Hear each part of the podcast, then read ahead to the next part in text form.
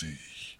Heute mit Ermittlungen gegen die Kirche im Grenzbereich zwischen Leben und Tod und Flugstunde mit Wolverine.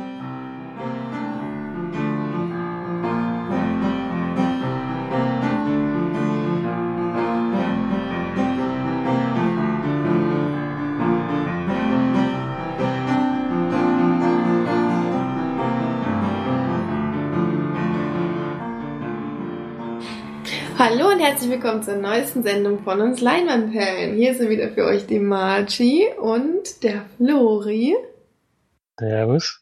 und der Felix. Grüße. Und wie ihr vielleicht hört, haben wir wieder mal ein bisschen was an der Technik geändert. Es ist nämlich so, dass Felix und ich ja gerade im selben Raum sind. Oh, ganz ungewohnt. Und Florian über Teamspeak zugeschaltet und wir unser Standmikrofon aufgestellt haben und gemeinsam quasi hier reinsprechen. Felix und ich. Und Florian dann quasi über Teamspeak. Und es könnte dadurch sein, dass wir jetzt uns ein bisschen anders anhören. Da sind wir mal gespannt auf eure Reaktionen. Aber Ich hoffe mal, dass meine Qualität jetzt nicht viel beschissener ist. Oder? Doch, auf jeden Fall. Wir sind sowieso viel besser als du. Also Ja, kaufst du so ein Mikro. Ich auch gerne zu. Nichtsdestotrotz fangen wir ganz normal wie gewohnt an. Und das macht nämlich der Felix mit den Film Starts der Woche. Vom 17.03.2016. Es startet ein Film, den March und Flori schon gesehen haben im Kino. In der Sneak, nämlich Auferstanden. Der Sneak-Film von letzter Woche. Wer da nochmal genaueres wissen will, hört gerne in die Folge Nummer 46 nochmal rein. Dann startet endlich der Film, auf den wir schon länger warten. Ich weiß noch nicht, ob wir den hier irgendwo zu sehen kriegen in der Nähe. Ähm, ein großer Oscar-Kandidat, der ist leider nicht allzu viel abgesammelt. Ich glaube nur beste Nebendarstellerin, nee, beste Hauptdarstellerin, Ist der Hauptdarsteller. nämlich Raum. So. Ähm, Weil es irritierend, weil Felix über den Ja, Film so schwärmt und gleichzeitig die Seite ja, das kommt ja gleich noch. Das kommt ja gleich einen noch. anderen Film, auf den wir uns auf jeden Fall nicht freuen. Raum, genau, hier mit Brie Larson, die dafür den besten, für den besten Hauptdarsteller, die Darstellerin. Hauptdarstellerin natürlich den Oscar bekommen hat. Und ja, ich freue mich schon drauf. Ich habe nur einmal den Trailer mal kurz eingemacht, habe aber dann gleich wieder ausgemacht, damit ich ja nichts weiß, weil es scheint wirklich ein sehr interessantes Thema zu sein. Dann endet die nächste Jugendromanreihe im Kino, denn es kommt der letzte Teil der Bestimmung-Reihe. Ähm, Das auch eben aufgeschlagen wurde. Also aufgeschlagen war. das war gerade aufgeschlagen, genau, und die, der heißt dann, äh, ja, wie spricht man das aus? Allegiant, oder was? Allegiant, glaube ich. Allegiant? Na, Genau. Giant ist das ja. Allegiant, wie Also, Giant, wie der Riese? Gigant, Oder- ja. Keine Ahnung, wir sind so dumm für Englisch, deswegen. wir kennen leider, konnten ja noch nicht so richtig. Allegiant heißt er. Ja. Allegiant Bestimmung Allegiant oder Orly von, Giant. ist ja auch von dem deutschen Regisseur Robert Schwentke. Deswegen kann es schon sein, dass das damit gemeint ist, aber uns hat bisher die Reihe nicht gefallen. Wir werden auch äh, den dritten Teil wahrscheinlich nicht sehen, außer ich zwinge meinen Geschwister wieder auf, wie den zweiten Teil. Und hat Alter, allerdings, stimmt Oh. ja. Ey, Ben, jetzt müssen wir aber eigentlich das vollenden. jetzt müssen wir es vollenden, ja, also den ersten Teil hatte Marge und Florian in der Sneak gesehen und ich war dann sehr gespannt, weil die Vorschusslorbeeren aus USA sehr hoch waren und vielleicht könnt ihr noch mal kurz zusammenfassen, wie euch der erste Teil damals gefallen hat. Beschissen. Also March war auf jeden Fall kritischer als ich. Ich fand ihn so ein bisschen mittelmäßig. Alter, das war alle. Genauso wie den zweiten. Scheiß Grütze. Das Ich zweite muss aber Felix mal kurz widersprechen, denn leider ist das nicht der letzte Teil. Heißt, Es gibt nur mal, drei Romane. oder? Ich, ich glaube, ich gelesen, dass der Auch wieder Nicht diese. Halbwahrheiten hier. Das, das ist sehr gut. Nee, uns. wurde, der, der war mal eine Diskussion, dass der in zwei Teile aufgeteilt wird, aber ich dachte nicht, dass der, weil hier steht ja jetzt nicht Teil 1. Ja, da muss, muss ich nochmal nachgucken. ich will jetzt auch nichts Falsches sagen, aber ich bin mir relativ sicher, dass der da nochmal was kommt. Also, liebe Zuhörer, falls ihr das hört und uns antworten möchtet, beziehungsweise uns korrigieren, dann schreibt doch einfach einen Kommentar auf www.leinwand-perlen.de und korrigiert uns, beziehungsweise... Dreiteilige Romanreihe. So, ist jetzt Ruhe. Nein, Das hat mit dem Film nichts zu tun. Meinst du eine Der Buchverfilmung? Bude von Panem war auch eine dreiteilige Romanreihe. Toll. es kamen ja auch drei Teile. Nee, es kam vier Teile. Ja, aber der wurde Der doch in Teil aufgeteilt. 1 und Teil 2 aufgeteilt. Das war trotzdem das letzte Buch. Du bist so schlau, Florian. So, So, schlau. wir können jetzt mal, wir können jetzt mal Wetten abschließen. Kommt noch ein Teil oder nicht? Eigentlich ist mir egal, weil Ja, wir ich, werden jetzt äh, sowieso nicht gucken. ich setze mm, Wenn das schon so ankündigt, wird schon noch ein Teil kommen, aber ich will trotzdem. 423.792 Wir können das auch gerne noch 65. weiter. Warum Euro? Was denn sonst? Dollar? Was hast denn du jetzt geschätzt? Warte mal, Es ging darum, wie viele. Teile noch kommen. Nein, wie viel ich setze? Bestimmung Elitchen, das dritte und letzte Buch der erfolgreichen. Wir wetten. Ihr's er jetzt? gesagt. Was? Das dritte und letzte Buch der erfolgreichen Buchreihe, die Bestimmung wurde für seine Verfilmung in zwei Teile aufgeteilt. Ja, dann haben sie es aber hier nicht Okay. hingeschrieben. Das ist dann irritierend. Tja, Weil sonst äh, bei. Dings, bei Tribute stand dann jetzt noch Teil 1 und bei Harry Potter ja damals auch. Aber meinetwegen haben sie es halt in zwei Teile aufgeteilt, deswegen gucken wir es ja trotzdem nicht. Hat auch von 1,5 von 5 Sternen bei Filmstraße gekriegt, also der scheint wohl wirklich nicht so toll zu sein. Ähm, wenn's doch, wenn auch so ein Roman in zwei Teile aufgeteilt wird, äh, hat das ja bisher, kommt das bei uns ja sowieso bisher noch nicht so wahnsinnig gut an wie bei Tribute. Außer damals bei, bei Harry Potter, da hat es mich nicht so gestört. Ja, kommen wir zum letzten äh, bekannten Neustart in der Woche, nämlich Kung Fu Panda 3.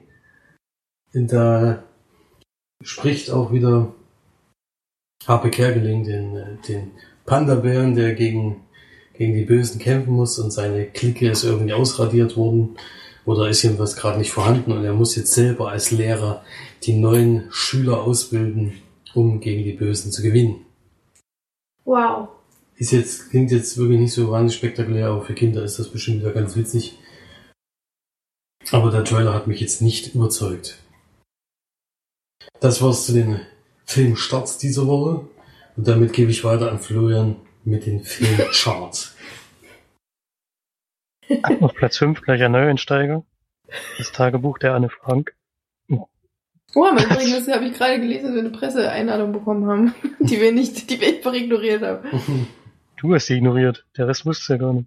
Und so Felix kriegt das auch. Ich habe die auch gekriegt, aber die, die ist Okay, ja ich- in, ich die, wusste ist, nicht. die ist ja in den Großstädten unterwegs. Und Wisst ihr noch, wie hieß das?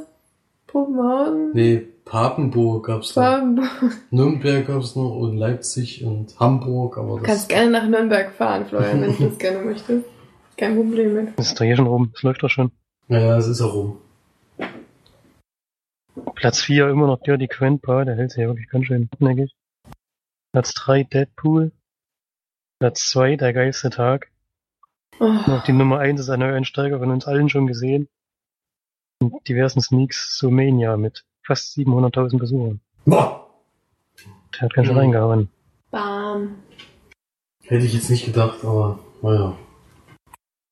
Ich habe mich auch erstmal konsequent um 400.000 vertippt. Ja, wenn schon, denn schon. Hm. Kann immer passieren. Ja, das war's, glaube ich. Das waren schon die Charts, ja. Waren schon die Za Za Charts, war? Die Zahlen, das waren schon die Zahlen. Die, die. Charts und die Zahlen, war? Flori? Klar. Was hat denn Deadpool noch für Besucher gehabt diese Woche? 200.000, glaube ich. Warte mal, ich gucke mal kurz. Ja, knapp 200.000. Naja, ist immer noch ein guter Bereich. 4,2 Millionen inzwischen. Boah, Lass dich das sehen. hoffentlich besser als der geilste Tag. Ja, Bei der ersten okay. und zweiten Woche. Ja, ich meine allgemein dann, Am Ende. wenn man das zusammenzählt. Ja, okay. Ich würde sagen, wir machen dann weiter, weil wir haben noch eine neue äh, Neuigkeit. eine neue Neuigkeit. Eine neue Begebenheit bei uns. Denn, äh, wie schon vielleicht im letzten hatte ich das angekündigt, bin mir gar nicht mehr sicher, ja. äh, im letzten Teil angekündigt, habe ich es wirklich geschafft, diese Woche zweimal in die Sneak zu gehen. das ist so gestört irgendwie, ich darüber nachdenke. Und deswegen kann ich jetzt bei beiden Filmen mitreden, die wir geguckt haben. Und da würde ich auch gleich direkt anfangen mit dem Film, der am Montag in der Sula Sneak kam. Und der hieß Eddie the Eagle. Vielleicht erinnert sich der ein oder andere noch an den, in den 80er waren das, glaube ich. Stimmt das jetzt? Ja. In den 80er Jahren ähm, extrem weit geflogene Skispringer. ähm, englischen Skispringer, ne? Der ja. quasi da seine Ski geschnappt hat und unbedingt bei Olympia mitmachen wollte, es quasi auch geschafft hat, als einziger äh, aus England einen Skispringern ähm, zu starten, als einziger Teilnehmer für Team England. Und äh, das ist eigentlich schon die ganze Geschichte. Ich glaube, mehr muss man nicht sagen. Das ist eben die Besonderheit, dass Eddie the Eagle auch, glaube ich, an sich ein etwas, ähm, ja, etwas besonderer Mensch war und äh, relativ markant gespielt wurde von dem Schauspieler.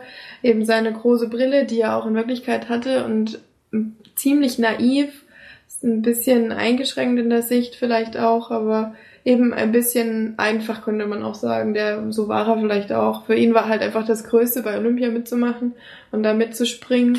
Und das war auch sein größtes Ziel, was er im Leben hatte. Und da hat er auch alles stehen und liegen gelassen und wirklich, äh, das ist schon bewundernswert, wenn es wirklich so war, was ich auch denke, weil die da, glaube ich, sehr nah an der Geschichte ähm, nee, waren sie nicht.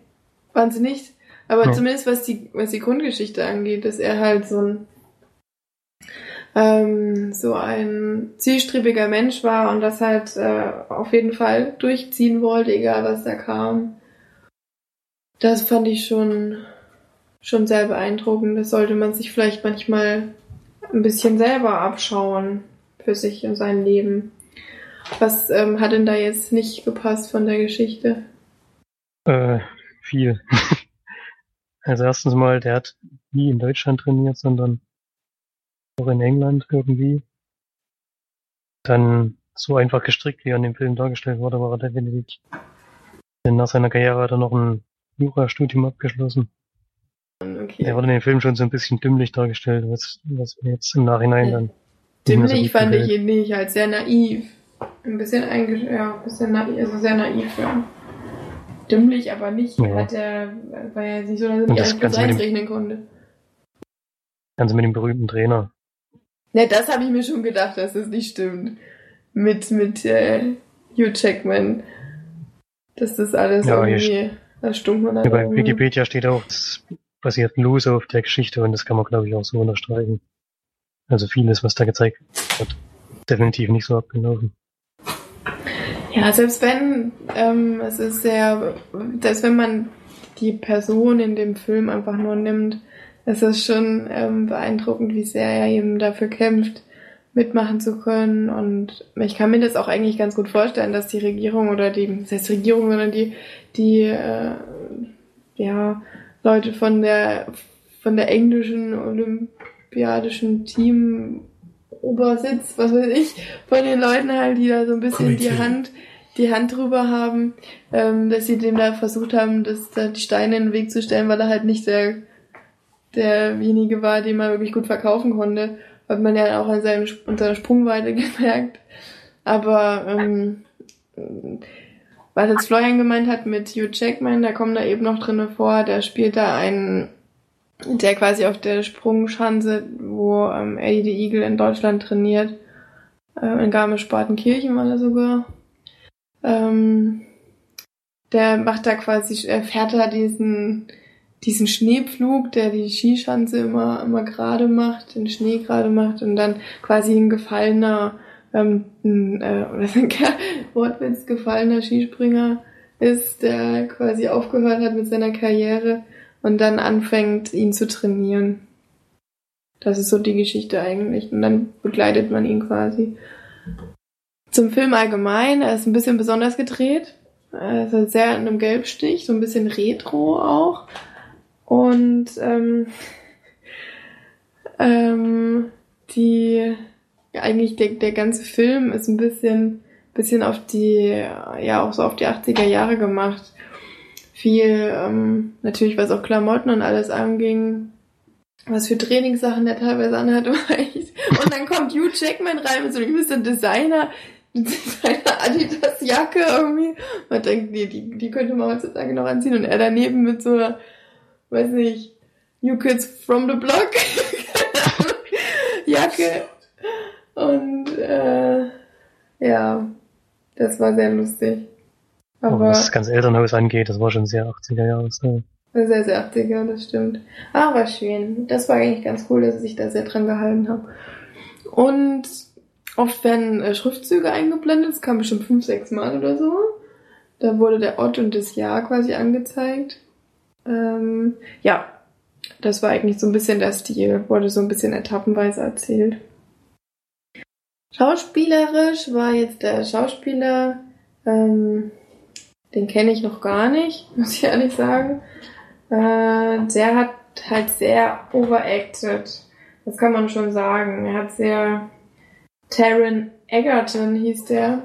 Der hat sehr übertrieben gespielt, sehr, sehr viel mit Mimik, sehr viel mit dümmlichen Gesichtsausdrücken. Das war teilweise schon sehr auffallend. Ähm, man hat am Ende quasi die Bilder von Eddie the Eagle, von dem Waren quasi gesehen. Da sah es schon sehr, ähm, ja, sehr wahr oder sehr, sehr detailgetreu aus, aber auf Bildern kann man es ja nicht so sehen. Ich denke mal, du hast dir jetzt Interviews von dem angeschaut, oder Flori? Nö, ich habe einfach nur ein bisschen recherchiert, weil mich interessiert hat. Aber jetzt direkt Interviews habe ich jetzt nicht gesehen. Ach so. Das hätten wir vielleicht nochmal machen können. Ähm, er ist da halt, kommt da halt doch sehr, ja, ein bisschen plump auch manchmal rüber. Ich weiß halt nicht, wie es in Wirklichkeit war. Ich kannte ihn natürlich, ich kannte ihn nicht, war ja vor meiner Zeit. Hat also da auch nichts mit, mit am Hut, auch mit Skispringen ja allgemein nicht. Deswegen war es für mich auch eine ganz neue Geschichte und dadurch vielleicht auch interessant, dass es sowas wirklich gab. Das ist natürlich schon ziemlich toll. Ja, und das war es eigentlich von mir aus. Ich fand ihn durchschnittlich gut. Ich habe mich gut unterhalten gefühlt und ich würde so 5 von 10 Leinwandperlen geben. 5 hast du jetzt gegeben, ja? Ja. Ja, das ist auch sowas, wo ich mich einordnen würde. Der Film hat bei mir jetzt im Nachgang noch ein bisschen an Wertigkeit verloren, weil ich mich halt die Geschichte interessiert hat, mich nachgeforscht habe und dann halt zu viel doch abgewichen ist vom dem, wie es wirklich war. Das kann natürlich ein Film machen, das kann man auch nicht wirklich kritisieren, aber es ist halt schöner gefunden, wenn sie ein bisschen mehr an die äh, Originalgeschichte gehalten hätten.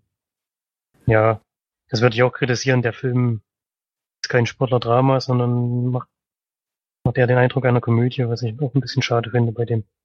Ja, so eine 80er-Komödie halt, auch so vom Stil, wie er gedreht ist. Ja, locker flockig ja. irgendwie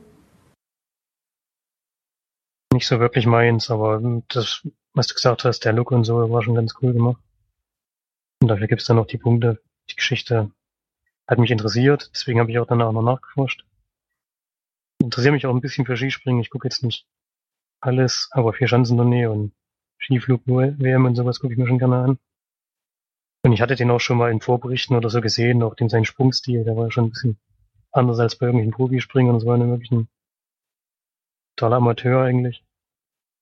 eigentlich. Leider durften sie die Originalsprünge in der Olympia nicht nochmal zeigen. Die haben im Nachspann so ein paar Bilder gezeigt. Das fand ich auch sehr gut, ja. Ja, und die eine Szene, wo halt so bejubelt wurde, die war, original und da hat er danach gesagt, es war der größte Moment seiner Karriere. Kann ich auch nachvollziehen. So lange war ja seine Karriere auch nicht, ging glaube ich drei Jahre oder so. Und hat sich ziemlich schwer verletzt und dann aufgehört. Oh je. Ja. Und Irgendwas wollte ich jetzt noch sagen, aber jetzt gerade vergessen. Ich so am, am Anfang des Films hatten sie ja, Beginn des Films zeigen sie ja, dass er erstmal versucht, so über andere Sportarten reinzukommen. Er will halt unbedingt nach Olympia, das ist sein diesen Lebenstraum, den er schon seit Kindertagen hat. Dann haben sie es lustigerweise andere Sportarten genommen, als er, als er wirklich versucht hatte. Die stehen nämlich auch bei Wikipedia drin. Ähm, Judo, Volleyball und Pferdesport hat er probiert. Da war alles leider nicht für Olympia gereicht. ich glaube, im Film war das vor allem Abfahrt und noch zwei, drei andere Sachen. Na, da hat er am Anfang er komplett alle Leichtathletik-Sportarten ja. durchgenommen. Leider war er nirgendwo talentiert, aber na gut. Er wollte unbedingt zu dem geht's, wie, dem geht's so wie uns, wir sind noch nicht wirklich irgendwo talentiert. Hallo? Macht ja nichts. also ich denke 5 von 10 passt da, passt da ganz gut. Das ist nette Unterhaltung, aber mehr nicht. Ja, ich finde halt auch, ich fand es cool, dass sie oft äh, auf Original äh, Schnipsel zurückgegriffen haben. Zum Beispiel, wenn sie die Schanzen gezeigt haben oder so, da gab es so, war halt mega kriselig und total schlechte Qualität vom, vom Filmmaterial, aber da hat man halt gemerkt, da haben sie jetzt äh, quasi Originalaufnahmen reingeschnitten, was ich sehr cool fand. Das war, ja. war, also es hatten sie öfter mal im Film, weil so wie so kleine Cookies, die man da finden konnte, das war cool. Ja, aber würde ich sagen, schließen wir ab damit, damit wir zum zweiten Sneak-Film kommen den wir in Schweinfurt hatten am Donnerstag. Donnerstag, ja. Gar nicht lange her. Und da meldet sich jetzt Felix mal wieder zu Wort, denn der bespricht den Film. Ja, wir konnten ja nur endlich mal wieder hin. Das war jetzt längere Zeit nicht so, aber jetzt durfte March zum ersten Mal mit nach Schweinfurt in die Sneak. Ähm, durfte vor allem. Vorher durfte es. Ist, es, ist, es ist ja eine Ehre. Und, Natürlich. Und wir hatten etwas überraschend ein Film, mit dem keiner von uns auf jeden Fall gerechnet hat, weil noch niemand kannte, kannte ihn. War auf jeden Fall sehr überraschend. Also. Ja, also ich hätte nicht gedacht, also wenn man die ersten Minuten des Films sieht, denkt man auch nicht, dass, was das ist. Der Film nennt sich nämlich The Other Side of the Door und es spielt unter anderem mit, die uns aus, vor allen Dingen aus Prison Break, aber dann auch jetzt aus den ersten oder aus der Walking Dead Serie bekannt ist, nämlich Sarah Ryan Kellys oder wie auch immer. Ähm, die anderen Schauspieler waren mir jetzt unbekannt, also ich kannte jetzt keinen direkt. Es spielt allerdings auch zu, äh, der Film in Indien, so dass es auch viele Darsteller von dort gab. Aber erstmal zum Film selbst. Es ist ein junges Pärchen, was sich entscheidet, an einem gewissen Punkt in eine in Indien zu bleiben und dort ihr Familien, Familie aufzubauen und ihr Leben natürlich. Und sie bekommen dann zwei Kinder und man sieht aber am Anfang des Films schon, ein Kind ist nicht mehr dabei. Und in so einem kurzen Rückblick, also die Frau versucht, äh, kommt damit nicht zurecht, versucht sich dann umzubringen und in der ihrer Traumphase sieht man dann in einem Rückblick diesen Autounfall, bei dem der Junge leider umgekommen ist. Und sie kommt damit überhaupt nicht zurecht und dann kommt ihre Haushälterin zu ihr und gibt ihr einen Tipp. Es gibt nämlich in Indien in einem kleinen Dorf einen ganz, ganz tiefen Wald, klingt jetzt so wie der Forest. Und dort in dem Wald bringen sich aber nicht alle Leute um, sondern da ist ein Tempel und an dieser Stelle ist die wie wollen wir die sagen, Grenze die zwischen Grenze zwischen Leben und Tod sehr, sehr klein und sehr schwach. Und dort gibt es eine Tür und wenn man an diese, vor dieser Tür wartet, äh, bis Mitternacht und davor die Asche des Toten äh, auf diesen Tempelstufen verteilt hat, dann kommt er nochmal zurück und du kannst dich noch einmal mit ihm unterhalten. Und du darfst aber auf keinen Fall diese Tür öffnen. Was macht die Frau? Sie öffnet sie natürlich nicht. Damit der Film funktioniert, muss da natürlich was passieren. Aber ich würde an dem Punkt eigentlich schon Schluss machen, weil sie, sie trifft dann wirklich jemanden, der wieder zurückkommt und ja, dann, was dann weiter passiert, möchte ich gar nicht großartig sagen, denn in der ersten zwei Minuten dachten wir nicht, dass wir einen Horrorfilm haben, denn da sah es erstmal eine Beziehungsgeschichte aus, aber dann trifft wir das ab und also, was mir besonders gut gefallen hat, ist, dass ja dieser Film eigentlich keine, keinen Einstieg hat. Du hast nicht irgendwie die, die erste halbe Stunde bei diesen Geistergeschichten oder in die Richtung geht's ja so ein bisschen. Ähm, ist ja immer erstmal die Vorgeschichte, wird ewig erzählt und dann passiert erstmal ewig nichts. Und dadurch, dass sie ziemlich äh, zügig dann schon zu diesem Tempel kommt, ist man eigentlich von Anfang an drin und schon dieser Tempel ist sehr, sehr unheimlich dargestellt. Und dann, wenn dann die nächsten Sachen so passieren, das bleibt dann eigentlich durchgängig immer, immer sehr interessant und ja, beängstigend, muss man so sagen. Denn man muss ehrlich zugeben. Felix hat sich die Hose. Nee, das, das zum Glück nicht. Aber man muss ehrlich zugeben, dieses war jetzt der erste Horrorfilm seit langem, bei dem ich mal wieder ein bisschen Bedenken hatte. Ähm, Ein bisschen. wo man sich ein bisschen, bisschen in die Hose gemacht hat, ja, das stimmt. Felixchen konnte nicht schlafen. Nee, das nicht. Ja. es gab einzelne Szenen, wo man, wo man nochmal drüber nachdenken musste danach, ja. Da hat man sich leicht erschreckt. Aber es gab. Leicht, es war schon krass. Also die ganze Stimmung im Film war so, dass man eigentlich die ganze Zeit angespannt war. Ja. Man immer zu darauf äh, eigentlich gewartet hat, dass irgendwas passiert und du eigentlich da saßt und so, jetzt kommt was, jetzt kommt was, jetzt kommt was. Und nein, jetzt kommt nichts, jetzt kommt was, aber jetzt kommt was, aber jetzt, aber jetzt, aber jetzt kommt jetzt was, nein, nein, nein, immer noch nicht. Und das ging die ganze Zeit eigentlich so. Ab der Hälfte des Films saß man so da und oh, gleich Man ist eigentlich die irgendwas. ganze Zeit angespannt. Am besten klärt sich das wahrscheinlich mit dieser Tempelgeschichte, weil in dem Tempel gibt's wirklich keinen Hintergrundsound. Du hörst nur die Frau, wenn sie sich bewegt, ansonsten nichts. Und man geht eigentlich die ganze Zeit davon aus, es ist Quiet, Quiet Bang und gleich Mhm. kommt irgendwas. Aber darauf setzen die gar nicht, sondern das Beängstigende ist, dass, der, dass eben man nichts zu hören ist, außer Ja. ihre Schritte. Und ist das ist einfach nichts passiert. Das Sehr, ist sehr, cool. sehr, sehr unangenehm. Aber wirklich ganz tolle Szenen. Und es sind auch später im Film, die wollen wir jetzt nicht weiter beschreiben. Aber es gibt ganz tolle Einsätze von, von Horrorelementen, die man zwar schon mal gesehen hat. Das ist jetzt alles nichts Neues. Aber sehr, sehr intelligent und sehr effektvoll eingesetzt. Man hat es eine, besonders an einer jungen Dame im Kino gemerkt, die nicht March jetzt war, sondern jemand anders, aber die Aber ich weiß wirklich nicht. unglaubliche Reaktion immer hatte auf diese Horrorsequenzen. Also die kam damit überhaupt nicht zurecht. Und die hat wirklich das ganze Kino zusammengeschrien. Also die, an der hat man es eigentlich am meisten gehört. Das, und, aber es hat nicht nur bei ihr funktioniert, sondern sogar bei uns hat, hat man wieder, war wieder ein bisschen, bisschen Angst. Aber dafür sind ja die Horrorfilme da. Also Das war Mhm. ein sehr schönes Gefühl. Ich bin echt äh, positiv überrascht von dem Film. Man hatte natürlich keine Erwartung. Das ist immer noch das Beste. Dafür ist ja die Sneak auch da. Einzige, einzige große Kritikpunkt, den man leider machen muss, ist echt schade. Ich hatte gehofft, dass es äh, glimpflich ausgeht, aber es ist leider, das Ende hat uns beiden nicht gefallen. Nee. Es ist sehr schade. Also das zieht auch die Wertung sehr runter. Obwohl der Film eigentlich mehr verdient hätte, ähm, würde ich dem sieben von zehn Leinwandperlen geben. Ja, das stimmt leider. Da kann ich ihm nur zustimmen. Also das Ende war schlecht, das Ende Ende war wieder gut. Was dann ganz zum Schluss kam, quasi war wieder war wieder gut, hat es wieder ein bisschen angehoben. Aber das, Ende war dann wirklich sehr, also da hat man gedacht, da hatten sie irgendwie nicht mehr so die Zeit oder das Budget oder die Lust oder was weiß ich irgendwas. Da haben wir einfach was hingeklatscht, das war ein bisschen doof. Ähm, also ich kann das, was Felix sagt, eigentlich auch alles nur unterstreichen. Das war wirklich mal wieder eine Horrorkunst vom Feinsten. Selbst wenn, also wir sind ja schon gestandene Horror- und Gruselfilme-Gucker, die äh, uns eigentlich nicht mehr ganz so sehr schocken können. Und wenn das mal wieder ein Film schafft, dann sind wir da sehr positiv überzeugt. Und das hat der Film definitiv geschafft. Er hat bei mehreren Stellen aber vieles war wirklich, oh, da ist einem die Gänsehaut auch hochgekrochen. Das war wirklich, das war glaube ich aber auch, weil es im Kino war.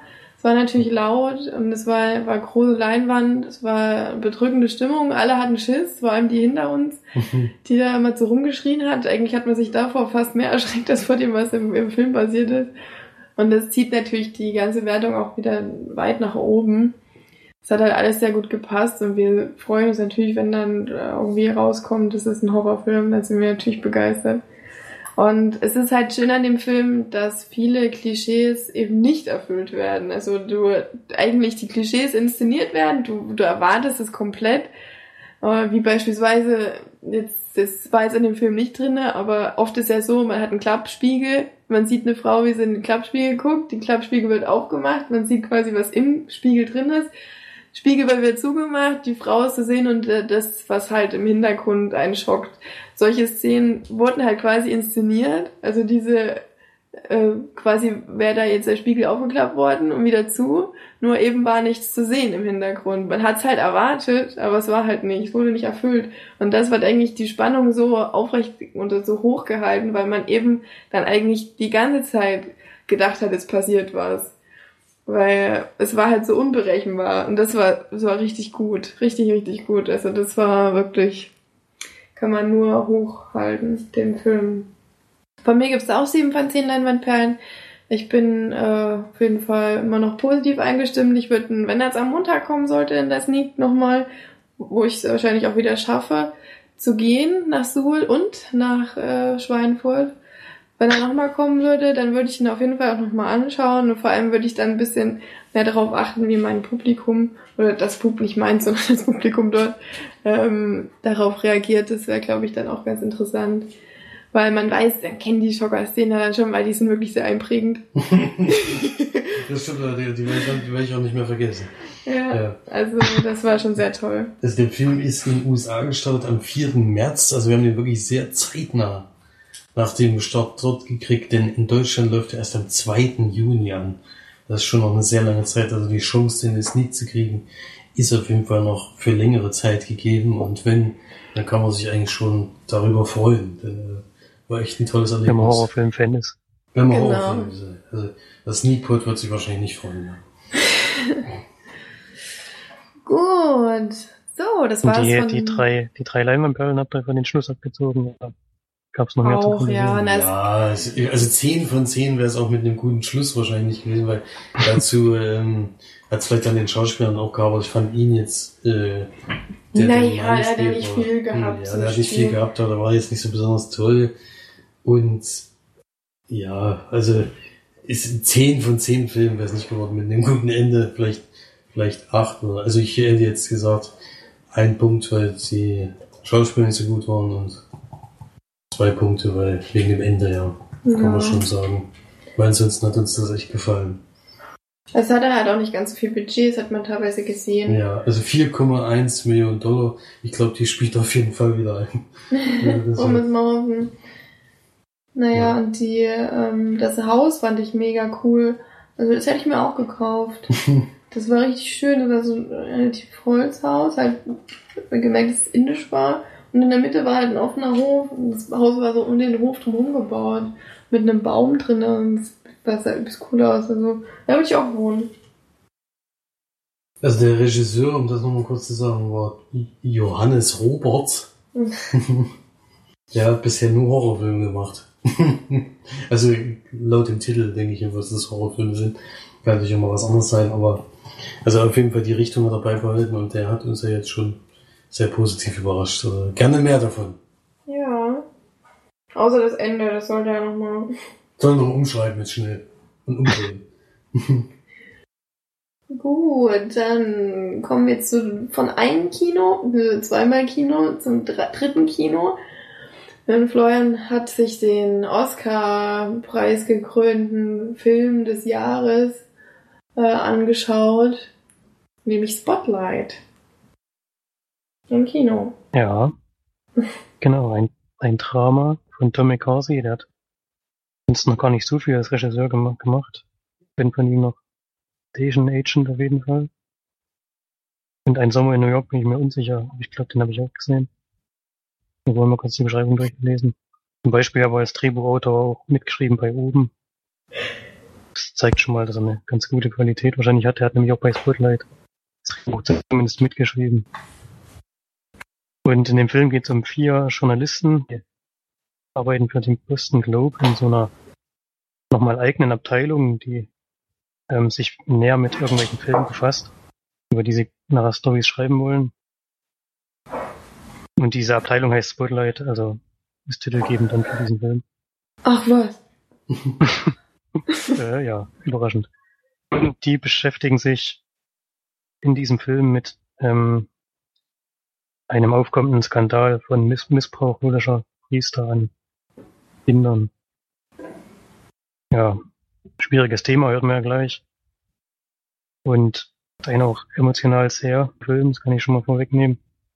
Der Film steigt mit einer sehr, sehr schönen, also sehr, sehr guten Szene. Schön ist die nicht. Und dort sitzen halt zwei Polizisten und unterhalten sich und es wird gerade so ein Priester hereingeführt, der sie halt an irgendwelchen Kindern vergangen hat. Und kommt in einen Raum rein und die Kinder mit ihrem Anwalt sitzen im anderen Raum. Und man hört, die beiden Polizisten unterhalten sich eben darüber, ähm, der eine ist ein bisschen wahrscheinlich erst neu dort oder hat noch nicht so viele von diesen Fällen miterleben müssen. Und, und fragt halt den anderen so, was er denn denkt, ähm, gegen was dieser Priester jetzt angeklagt wird und wie viele Jahre er bekommen wird. Und der andere Polizist sagt halt zu ihm, das ist doch ein Priester, der wird doch nicht angeklagt, bisschen verrückt. Und dann kommt der Staatsanwalt reingelaufen, geht in das Zimmer mit dem Priester und sagt zu ihm, naja, sie werden jetzt hier halt setzt und wir können sie jetzt natürlich hier nicht weiterarbeiten lassen, aber wir können sie auch nicht anklagen, sie sind ja ein Priester. und dann sieht man halt die Kinder, die missbraucht wurden, zur Wörtertür rausgehen und der Priester samt Staatsanwalt gehen zur Hintertür raus, geben sich die Hand und gehen beide ihre Wege. Ähm, das war schon mal eine Szene, die mich wirklich sehr, sehr getroffen hat. Gerade weil die Geschichte, die erzählt wird, ja noch immer noch aktuell ist und auch, glaube ich, immer aktuell bleiben wird, solange die katholische Kirche halt Priestern ihre, Sex, ihre Sexualität ver verbietet, die also den Bedürfnissen, natürlichen Bedürfnissen von Menschen gehört und solange es sowas gibt, wird es auch, glaube ich, immer diese Geschichten geben, die der Film eben beschreibt und was der Film besonders gut macht.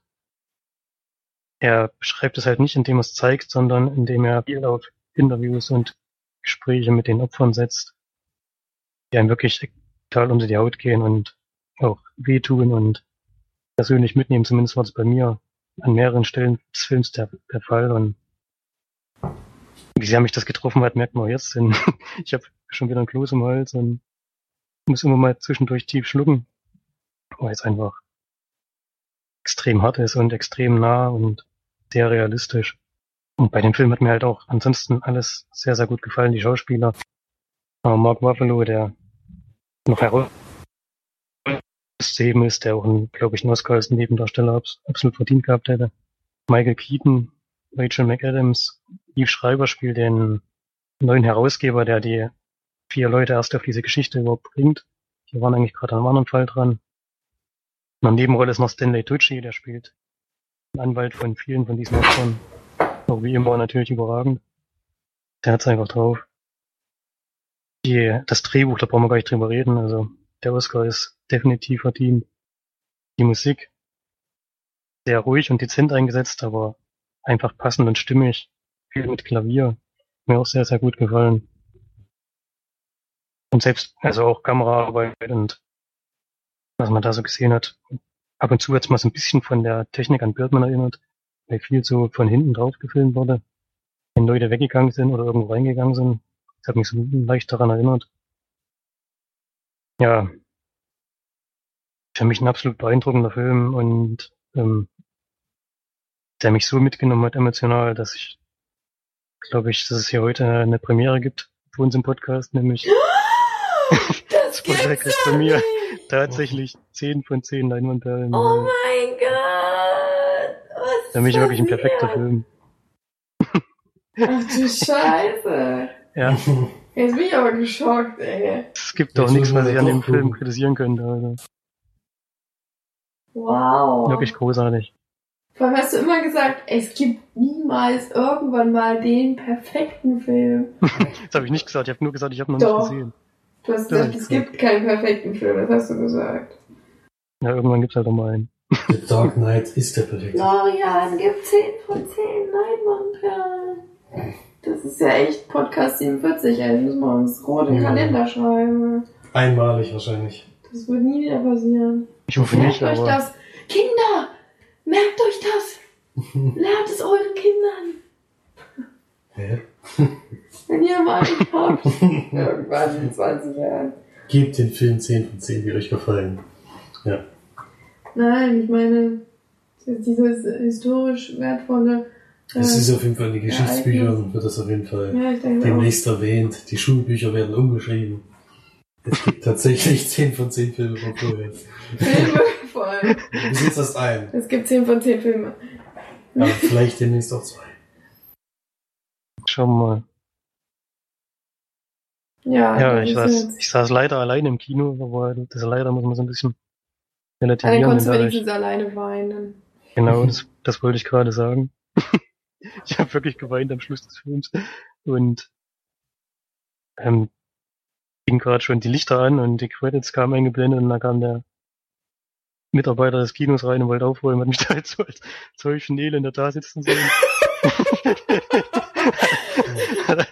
Hat er gesagt, oh, ich lasse ihm glaube ich noch ein bisschen Zeit und ist wieder rausgegangen. ja, ja. War schon heftig, ja. Also ich gebe ja auch, ich gebe dem Film 10 von 10, weil er mich einfach so tief berührt hat, wie es noch wahrscheinlich noch gar kein Film geschafft hat. Und nicht, weil der ist ja nicht schön, sondern der tut einfach nur sehr, sehr weh. Würden wir jetzt auch, glaube ich, in nächster Zeit noch mal angucken. Sehr schön, dann gucken wir uns den doch auch mal an, wenn du so flott das mal. aufschwärmst. Ich hoffe mal, er gefällt euch genauso gut. Double Feature nächste Woche. Felix wird bestimmt übelst drunter ragen, ey. dann bist du aggro. Jetzt wissen wir das noch gar nicht. Raging in the Dark.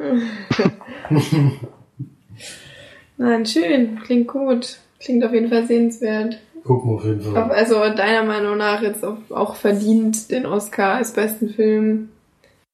Naja, das ja so für mich der beste Film des letzten Jahres war. Oder auch, wenn man es dieses Jahr gesehen hat, das glaube ich am letzten Jahr. Ja, auf jeden Fall. Das ist schön. Eigentlich ist es ja der beste Film, den du jemals gesehen hast. Und eine 10 von 10 gibst. Gibt es keinen Jetzt mal. Film, der besser ist. Das weiß Oder ich jetzt gleich nicht. gut. Ich meine, die du gesehen hast. War mal meine, mein Maßstab, ja, aber den muss man ja nicht, nicht unbedingt immer so beibehalten. Bestimmt, ja. Aber es wird auf jeden Fall schwer, den Film zu toppen, das weiß ich schon. Ja, oder ist halt so genauso ranzukommen an den Film. Ja, okay, dann müssen wir mal von dem schweren Thema jetzt irgendwie wegkommen. ja. Wir haben aber noch ein schweres Thema. Wir haben noch ein schweres Thema. Wollen wir das gleich machen? Ja, passt gut. Passt ganz gut, denn Felix und ich, wir haben uns ähm, am Sonntag, also jetzt quasi fast vor einer Woche, auch einen Film angeguckt, der ein bisschen ein düsteres, oder was heißt ein bisschen, sondern ziemlich ein düsteres Thema beinhaltet. Er nennt sich Peacock, wird vielleicht den ein oder anderen jetzt nicht sagen, was auch eigentlich kein Wunder ist, weil der ähm, der Regisseur Michael Lander noch nicht mal einen Wikipedia-Eintrag hat. So wenig hat er gemacht. Der Film ist von 2010, geht anderthalb Stunden. In den Hauptrollen, beziehungsweise in der Hauptrolle, sieht man Cillian Murphy, dem ja, der ein oder andere wahrscheinlich schon bekannt ist. Und Ellen Page spielt auch mit und äh, Susan Sarandon noch. Das sind so die drei, die man, die man ganz gut kennt. Und äh, worum es geht in dem Film, er wird hier als Thriller und Drama äh, kategorisiert, was ich, also Thriller finde ich jetzt passt nicht ganz so. Er hat schon ein düsteres äh, Thema auf jeden Fall, aber ja. Es ist eben so, dass Cillian Murphy alleine in einem Haus lebt und ähm, ein sehr, sehr introvertierter, sehr schüchterner, ähm, ja, in seiner eigenen Welt lebender Mensch ist, der eigentlich nur immer frühs aufsteht, auf Arbeit fährt, kaum mit Menschen redet, wieder nach Hause geht und sobald er angesprochen wird, eigentlich total nervös wird und nicht weiß, was er machen soll und total überfordert ist mit jeglichen Situationen eigentlich, die ihn davon konfrontieren mit der bösen Welt da draußen sozusagen. Dessen Mutter vor einem Jahr gestorben ist und seitdem er eben alleine ist. Ist so wie alt würdest du schätzen, Mitte 20 vielleicht, Mitte Ende 20. Und äh, damit eigentlich nicht zurechtkommt, dass seine Mutter nicht da ist, sozusagen. Was jetzt der, das Wichtige an dem Film eigentlich noch ist, ist, dass Cillian Murphy jemanden spielt, der quasi nicht nur extrem introvertiert und weltscheu ist, sondern auch schizophren. Denn ähm, er hat eine gespaltene Persönlichkeit natürlich und hat aber quasi dann eine weibliche Persönlichkeit, die er selbst auch auslebt. Das bedeutet, dass er frühs immer extrem früh aufsteht, sich ein Kleid anzieht, Perücke aufsetzt und sich schminkt, sich Essen macht, Essen kocht und gleichzeitig noch Essen kocht für sein zweites Ich, was dann später aufsteht und dann quasi das gemachte Essen auf dem Tisch stehen sieht, sozusagen. Also für ihn ist beides komplett real. Es sind für ihn zwei unterschiedliche Menschen. Er war, also ich denke, er weiß schon, dass er, dass er beides ist. Ich bin mir da aber nicht ganz sicher, es kommt nicht ganz so raus. Auf jeden Fall ist es für ihn real, dass er Emma ist und dass er auch, wie hieß er, wie hieß er jetzt noch? Da weiß ich es nicht mehr. Äh, John, genau, John und Emma. Dass er jo äh, Emma ist und dass er John ist, aber wenn er eben in den jeweiligen Rollen ist, ist er immer, immer nicht wissen sozusagen. Also der John weiß nicht, dass er Emma ist und die Emma weiß nicht, dass er auch John ist, aber eigentlich, es ist sehr kompliziert zu erklären, aber so ungefähr läuft es quasi. Und dann wird er mit einer mit einem Unfall konfrontiert, nämlich als er dann als Emma draußen an dem Garten steht und Wäsche aufhängt, ähm, gibt es ein Zugunglück und eine Lok fliegt quasi in seinen Garten rein, sodass äh, die Leute angerannt kommen und ihn quasi als Emma kennenlernen. Und er dann in die Bredouille kommt und nicht weiß, wie er jetzt äh, mit der Situation umgehen soll, dass er ja eigentlich ähm, jetzt natürlich John ist, aber verkleidet als Emma und die Leute natürlich nicht mitkriegen sollen, dass er die, das eigentlich sich verkleidet hat und dann ähm, stellt er sich quasi als die Frau von John vor. Und so lebt er das dann auch weiter. Also wenn er dann um Emma ist, ist er auch wirklich die Frau von John. Sehr kompliziert zu erklären. Aber so ungefähr habt ihr das hoffentlich jetzt verstanden. Ähm, es passieren dann eben noch sehr viele Dinge. Ellen Page tritt dann eben noch in sein Leben als quasi jemand, der, die ein Kind hat und die gerne von dem Ort, wo sie leben, wegkommen will und ihn dann um Geld bittet. Ihn John um Geld bittet und sie Emma darum bittet, ähm, für sie eine Freundin zu sein. Und das natürlich auch viele Konflikte dann auflöst, ist ja klar. Dadurch, dass er eben, wenn er Emma ist, ist er eine komplett andere Person, als wenn er John ist. Also er ist eigentlich das komplette Gegenteil von von John, wenn er immer ist. Er, ist, er wird selbstbewusster, er fährt Auto, oder sie fährt Auto, sie spricht mit Menschen, sie geht auf die Leute zu, sie hilft, sie will nicht alles von sich wegschieben und so schnell wie möglich erledigen. Sie will Spaß am Leben haben und so weiter. Das alles hat natürlich noch einen Grund, was dann noch aufgedeckt wird am Ende des Films oder auch relativ, ja, zeitnah sozusagen. Man denkt es sich zumindest. Und ja, das ist eigentlich, glaube ich, genug zum Inhalt des Films. Ähm, er ist auch sehr bedrückend. Ich habe mich da ziemlich gut reinversetzen können. Also jetzt nicht die, in die, in die Person sozusagen, sondern weil mich der Hauptcharakter, der John, doch irgendwie ziemlich an jemanden erinnert hat. Und mich dann quasi dadurch der Film von Anfang an ziemlich gefesselt hat. Und dann äh, auch gepackt hat sozusagen. Er ist, teilweise hat er ein paar Längen drinne gehabt, auf jeden Fall. Das kann ich auch nicht bestreiten. Aber alles im einen hat er mir wirklich ganz gut gefallen. Das Thema war ja dann doch sehr, sehr bedrückend auch, sehr runterziehend, fand ich. Hat keinen Spaß gemacht, den zu gucken, das kann man jetzt nicht sagen, aber es war interessant.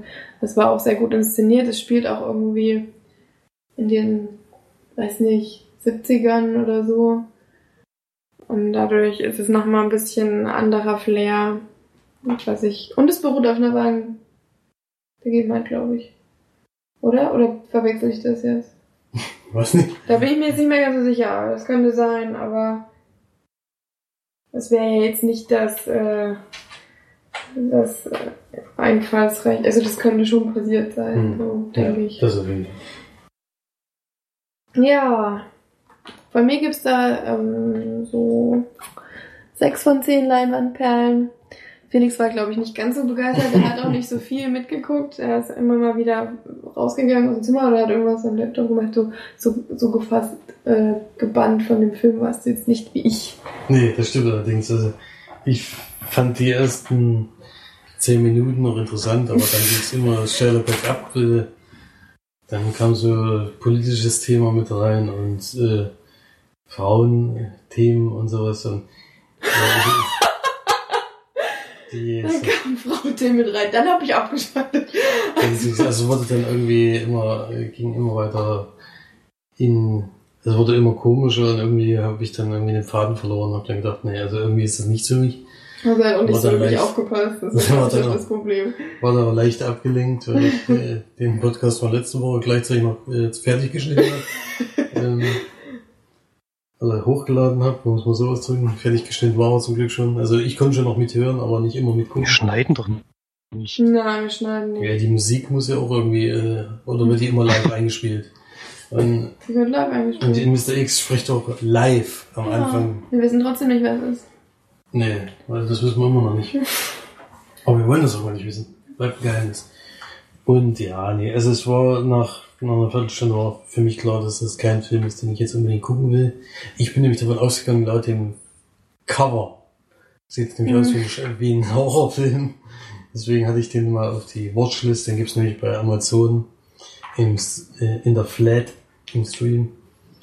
Deswegen hatte ich den mal draufgetan. Natürlich auch, weil die Schauspieler dabei sind. Die sieht man nämlich auch auf dem Cover.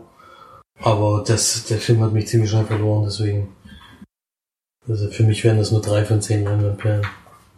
Na, ist doch okay. Muss ja auch nicht. Ich glaube auch, dass das viele nicht so, nicht so fesselnd finden. Ich habe mich halt irgendwie sehr in die Hauptperson rein, reinfühlen können, vor allem am Anfang. Und äh, ja. Ich habe halt auch mit Leuten zu tun gehabt, die schizophren waren. Vielleicht ist es dann eher greifbar für mich. Habe ja mit solchen Leuten auch gearbeitet. Ja, okay, dann kommen wir jetzt von den etwas düsteren Themen. Obwohl, das ist ja auch, hat ja auch im Hintergrund eine recht düstere Geschichte. Mhm. Ähm, Felix und ich haben eine, eine Ü-Blu-ray gemacht. Das ist immer ganz lustig, wenn Felix eine DVD von Love Film, nee, doch, doch Love Film, äh, zugesandt bekommt, dann versuchen wir uns nicht den Titel anzugucken, einfach die DVD oder Blu-ray reinzulegen und äh, auch nicht den Anfang des Films oder den, den Titel des Films wenn die DVD läuft, hm. im Menü zu sehen, sondern einfach anzuschalten. Und dann hatten wir das große Glück, dass wir Straight Outta Compton gucken konnten, der dann recht äh, zeitnah uns auch bewusst geworden ist, dass es der Film ist. Und da haben wir uns beide sehr gefreut, dass wir den gucken konnten. Und da wird Felix mal ein bisschen was dazu sagen. Straight Outta Compton, ja, der lief, ist gar nicht so lange her, dass er im Kino lief. Der ist nämlich gerade auch ganz aktuell erst auf Blu-ray erschienen, nämlich am 11. März. Wir haben sogar vor dem offiziellen Start auf Blu-ray schon gehabt. Und da haben wir uns ihn angeguckt und da geht es um äh, fünf Freunde, die und Timmy der Hund. Und nee, nicht uns, sondern Timmy der Hund. Weil das ist ja einer der fünf Freunde. Also. Äh, die 1986 äh, eine Hip-Hop-Crew, die NWA, gegründet haben. NWA.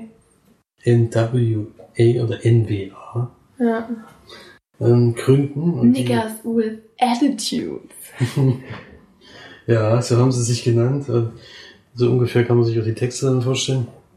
Jedenfalls ähm, gibt es erstmal so eine kleine Vorgeschichte, wie die überhaupt zusammengefunden haben. Die sind schon irgendwie immer so ein bisschen Freunde gewesen, sind jetzt aber nicht irgendwie drauf ausgewiesen, Musik zu machen, sondern haben sich halt irgendwie dann mal zusammengefunden. Der Dr. Trey, der war schon immer in so einem kleinen Musikladen beschäftigt, in der DJ machen durfte, aber nicht in der Richtung, sondern so Tanzmusik und sowas. Und Ice Cube ist so der Schreiberling, der schon immer sich äh, in, in so Rap-Texten ausdrücken wollte und das auch gut konnte. Und dann haben sich halt irgendwann entschlossen, mal zusammen in ein Tonstudio zu gehen, was aufzunehmen. Ja, und Easy E war ja ganz wichtig. Ja, Easy E kommt ja dann erst im Tonstudio so richtig dazu, mhm. denn er ist der, derjenige, der das Geld hat, um eine CD oder da in den Zeitraum war es ja noch eine Schallplatte mhm. zu machen. Mit einer da, Single drauf. Der, der, investiert da rein und dann äh, legen sie an einem gewissen Punkt fest, na eigentlich wäre es ja ganz cool, wenn du das Lied singen oder rappen würdest und äh, auf den Text von Ice Cube und mit der Musik von Dr. Dre Und die äh, ist dann ziemlich Schlager, dort, erstmal dort in der Umgebung, aber dann auch im Radio und sowas. Und das Lied hieß auch Straight Outta Compton. Das Lied hieß auch so. Und das dann, gab's auch wirklich.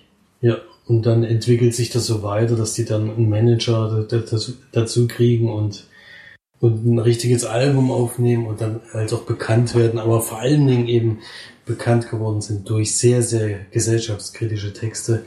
Vor allen Dingen gegen die Polizei, denn die waren damals äh, mit, mit afroamerikanischen äh, Einwohnern immer noch immer noch äh, sehr, sehr ja, aggressiv und sehr unfair vor allen Dingen.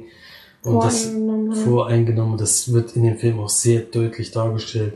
Und es gibt dann auch eine wahre Begebenheit, also das ist ja sowieso eine wahre Begebenheit, aber dort auch, was da direkt mit einfließt, wo man dann auch sehr deutlich als Zuschauer zu sehen kriegt, dass das amerikanische System, System immer noch sehr gegen diese, ja, Randgruppe in Anführungsstrichen ist, also gegen die, gegen die Dunkelhäutigen in dem Lande.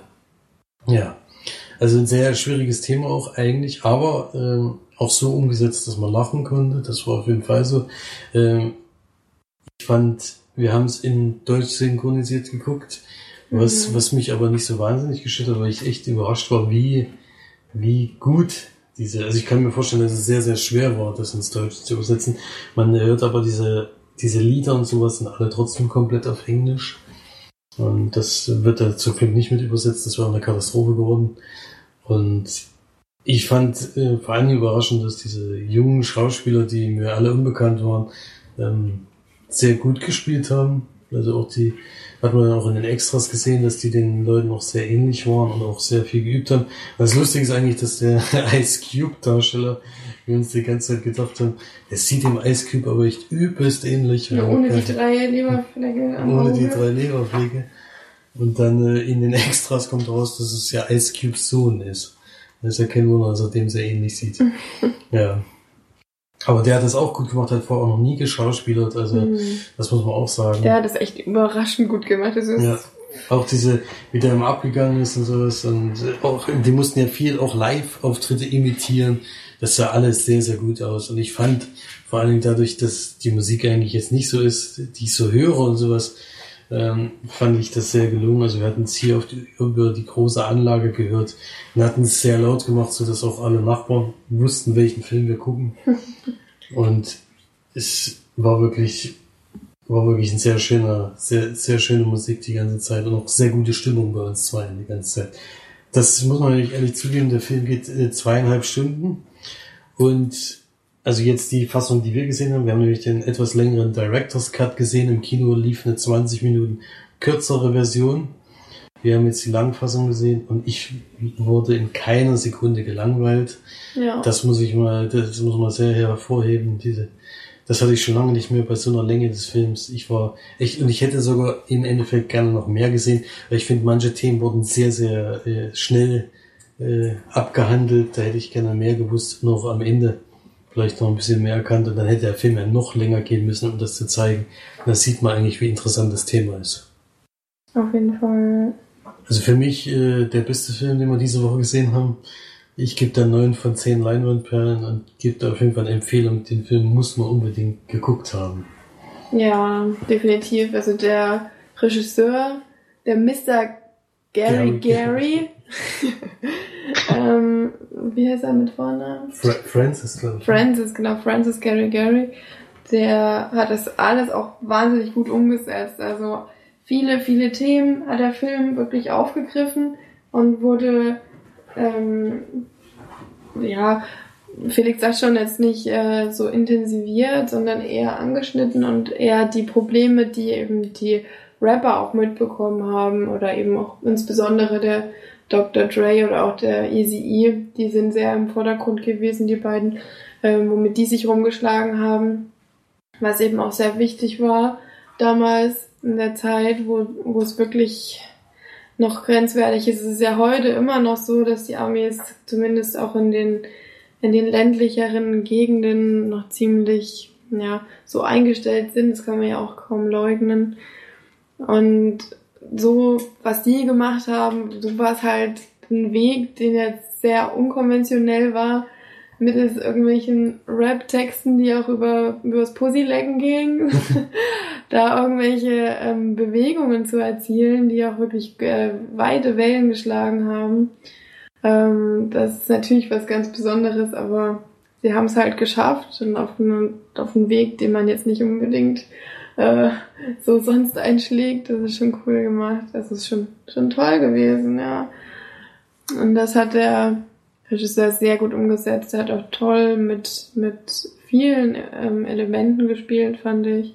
Gerade eben auch mit der Musik und, und mit dem, der Dr. Dre war ja quasi kein Rapper, der war ja eigentlich, der war ja der DJ. Und mit, wie er da am Anfang das erste Mal richtig auflegt und abgeht, das war so, da ist man so voll reingezogen in den, in, auch in die Musik, die man eigentlich sonst nicht unbedingt hört, aber da, da findet man sie einfach nur mega cool. Man will einfach alles hören. Und äh, manche Lieder habe ich auch wiedererkannt, das fand ich cool. Und so die Entstehung davon, zum Beispiel, dass dieser Easy E eigentlich nie rappen konnte und dann die in dem Studio gesagt haben, hier, stell dich mal fürs Mikro und mach mal. Und dann ist so ein übelster Schlager draus geworden. Das ist schon, schon echt toll. Also, es war auf jeden Fall ein sehr, sehr sehenswürdiger Film, muss man schon sagen. Also habe ich auch nicht gedacht. Und dadurch, dass immer wieder auch andere Lieder und Konflikte aufgetaucht sind, wo sich dann auch teilweise die Leute in Battle gegeben haben, was halt mega cool war, ähm, ist es nie langweilig geworden. Ich habe auch gar nicht gemerkt, dass er zweieinhalb Stunden ging. Du hm. das jetzt gerade gesagt hast, habe ich gedacht, hä, echt? Zweieinhalb? Das ist schon krass. Also das war überhaupt eigentlich keine Spannung drinne. Also schon, aber halt auf eine komplett andere Art, wie man sie eben kennt. So, man war halt einfach gebannt von dem ganzen Geschehen da, was mit denen passiert und so weiter.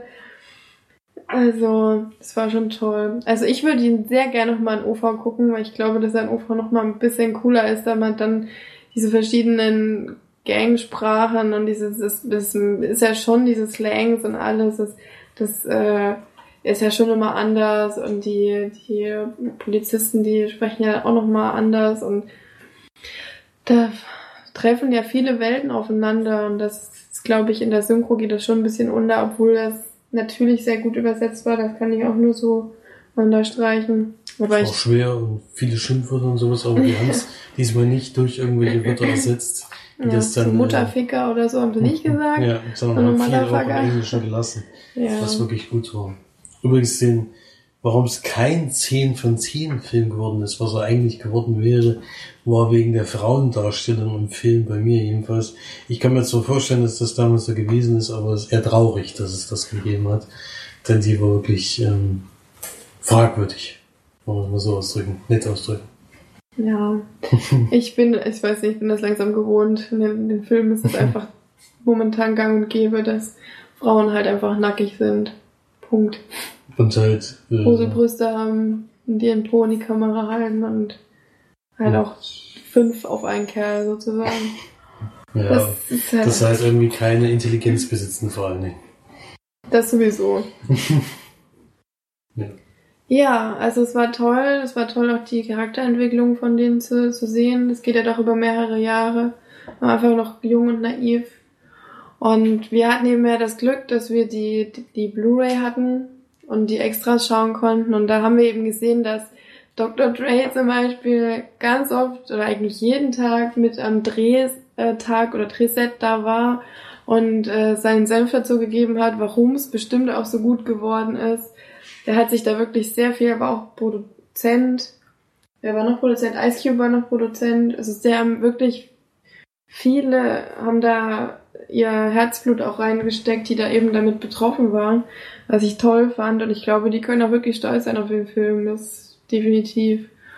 Also die Blu-ray kann man sich gerne mal dazu kaufen. Das waren zwar immer nur kurze, ähm, kurze, ja, man hat mal kurz gesehen, wie es auch war auf dem, ähm, auf dem Dreh und dann ein paar Interviews dazu, aber es hat sich auf jeden Fall gelohnt, das mal anzugucken. Das war sehr interessant. Also Ganz, ganz toll. Hat mir auch sehr gut gefallen und ich würde auch 9 von 10 Leinwandperlen geben. Die Musik hat halt auch echt einfach einen umgehauen teilweise. Das war so geil. Ja, das war echt gut. Ja. ja. Ich denke mal, wenn man den zeitnah sehen will, muss man sich erstmal auf die holen. Ja, jetzt, der mal irgendwann kommt. Im Stream kann man sie sich auch kaum, also leihen für, für ein kleines Geld. Also das kann man auf jeden Fall mal machen. Also da kann man auch mal das Geld investieren, weil es wirklich Cruising down the street. ja, was auch noch witzig, also es war allgemein auch lustig, es klingt alles sehr ernst jetzt gerade, aber es war auch sehr lustig, die untereinander waren sowieso immer witzig. Aber was uns vor allen Dingen gefallen hat, was für mich bis heute unbegreiflich ist, es sind Lowrider. ja. bis heute nicht nachvollziehbar. Dass die sind da ja extrem was die da äh, eingebaut haben.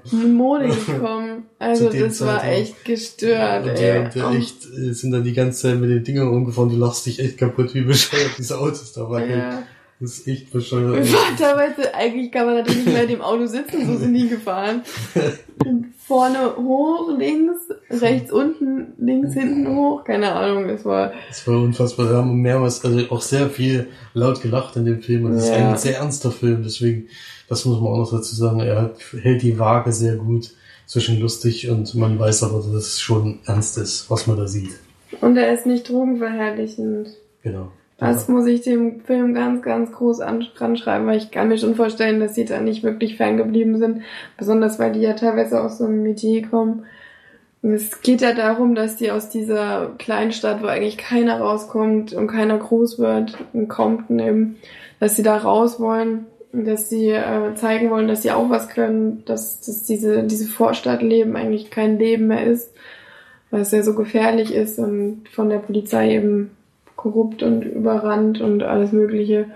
Und äh, da natürlich auch ein bisschen was mit Drogen reinspielt, aber das bleibt dann den Rest des Films eigentlich komplett weg.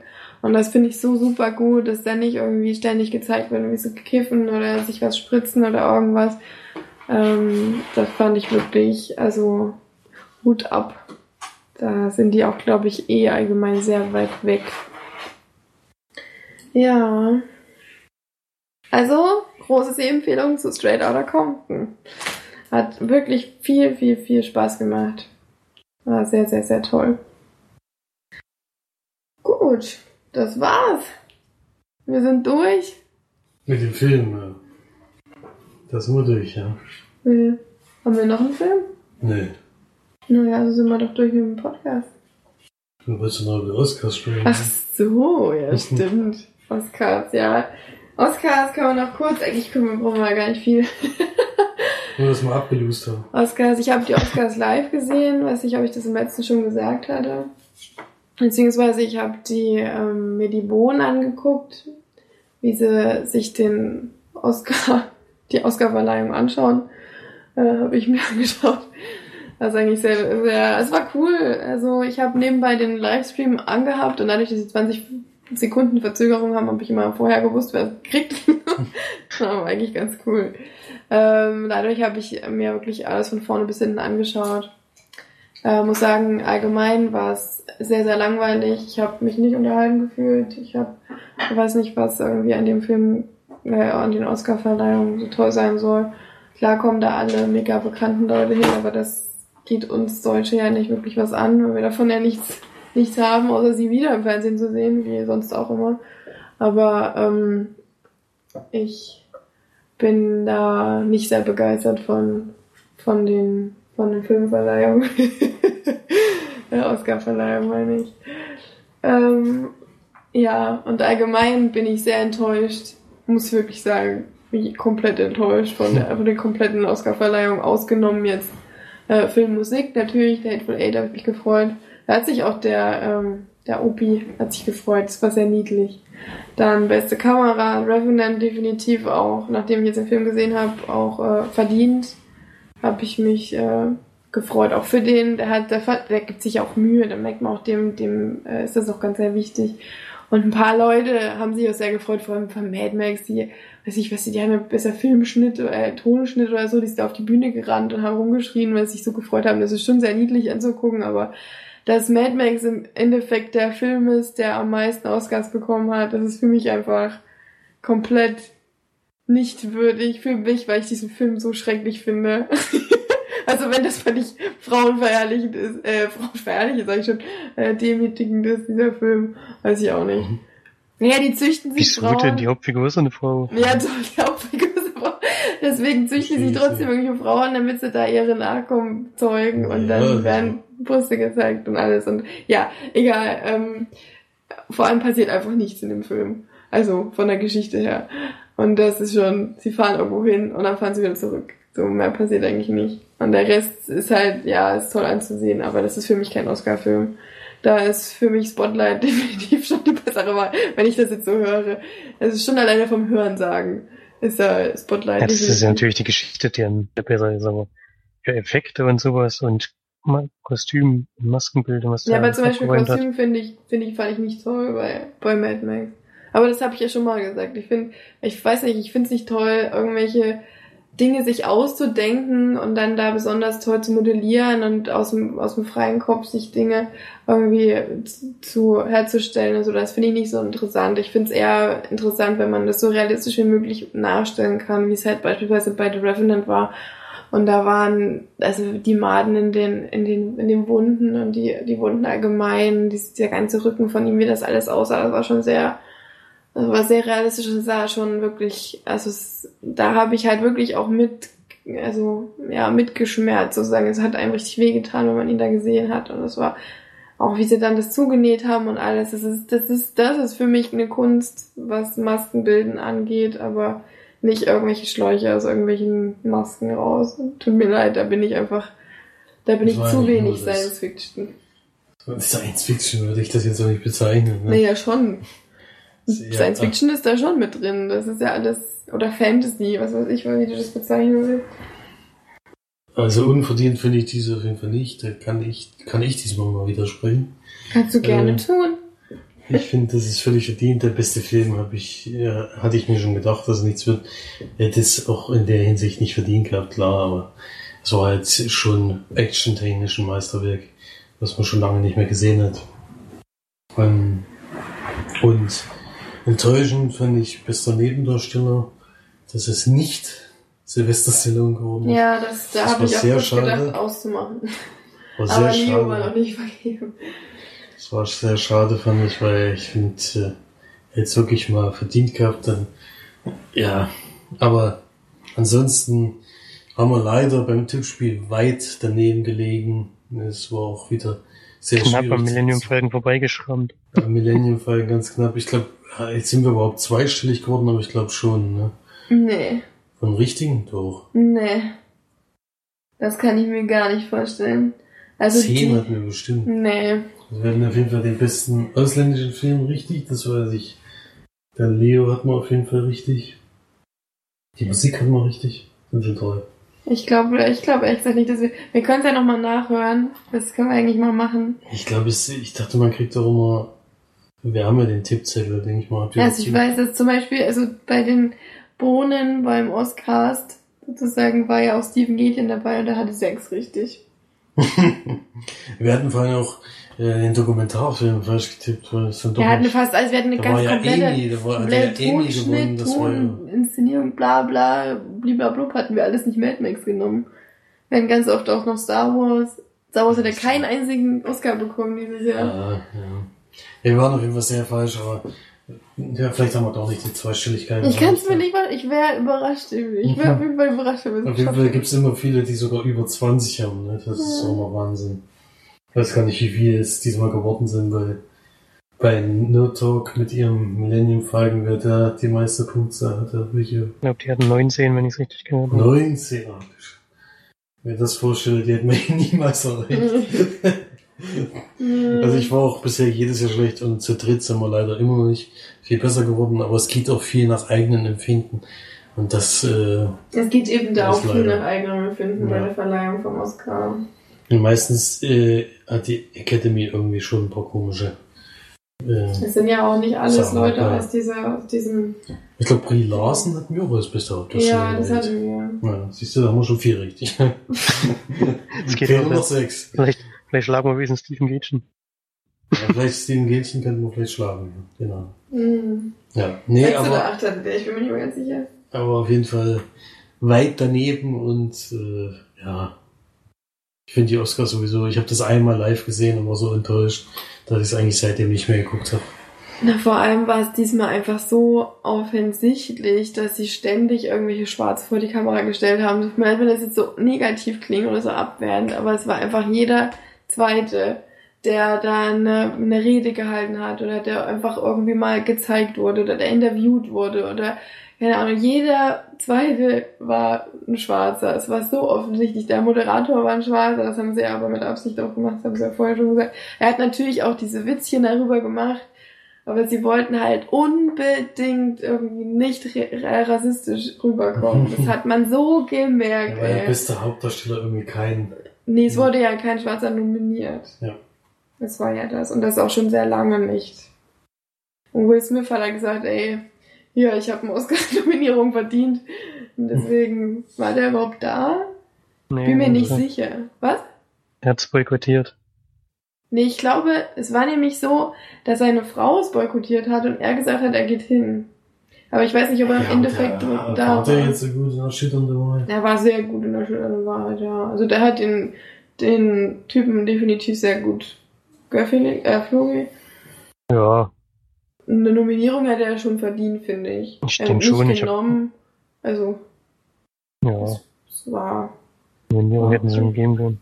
Ja. Leo war ja eigentlich klar, aber nominiert Na, Leo klar war, nach klar, Oscars Leo nie. war das nicht, nicht klar. Also diese, die Oscar-Verleihung, die die da abgeliefert haben, da war das gar nicht klar, dass es Leo wird. Was ich da halt sehr gut fand, war, dass sie eben so lange Sprechzeit gegeben haben, dass da nicht diese blöde Musik, die diesmal irgendwie gefühlt nach allen, nach 30 Sekunden irgendwie schon eingesetzt hat, nach jeder Rede, ähm, weil sie unbedingt auf Zeit drängen wollten und dafür dann aber irgendwelche wieder irgendwelche Schwarze dahingestellt haben, die fünf Minuten über irgendein Thema geredet haben, was keine Schweine interessiert. Jeder will einfach nur, dass die Oscarverleihung weitergeht und dann irgendwelche total hochtrabenden, besonders wichtigen Reden gehalten haben. Oh, oder dieser blöde Chris Rock, war das überhaupt? Hieß mhm. er so? Der ja. seine komischen Firenzchen da gemacht hat und, oh nee. Ach, war mega langweilig.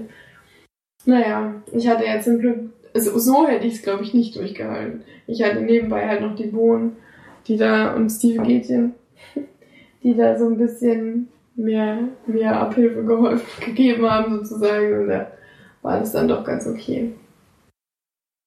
Ja. Gut, ich glaube, das reicht jetzt aber auch.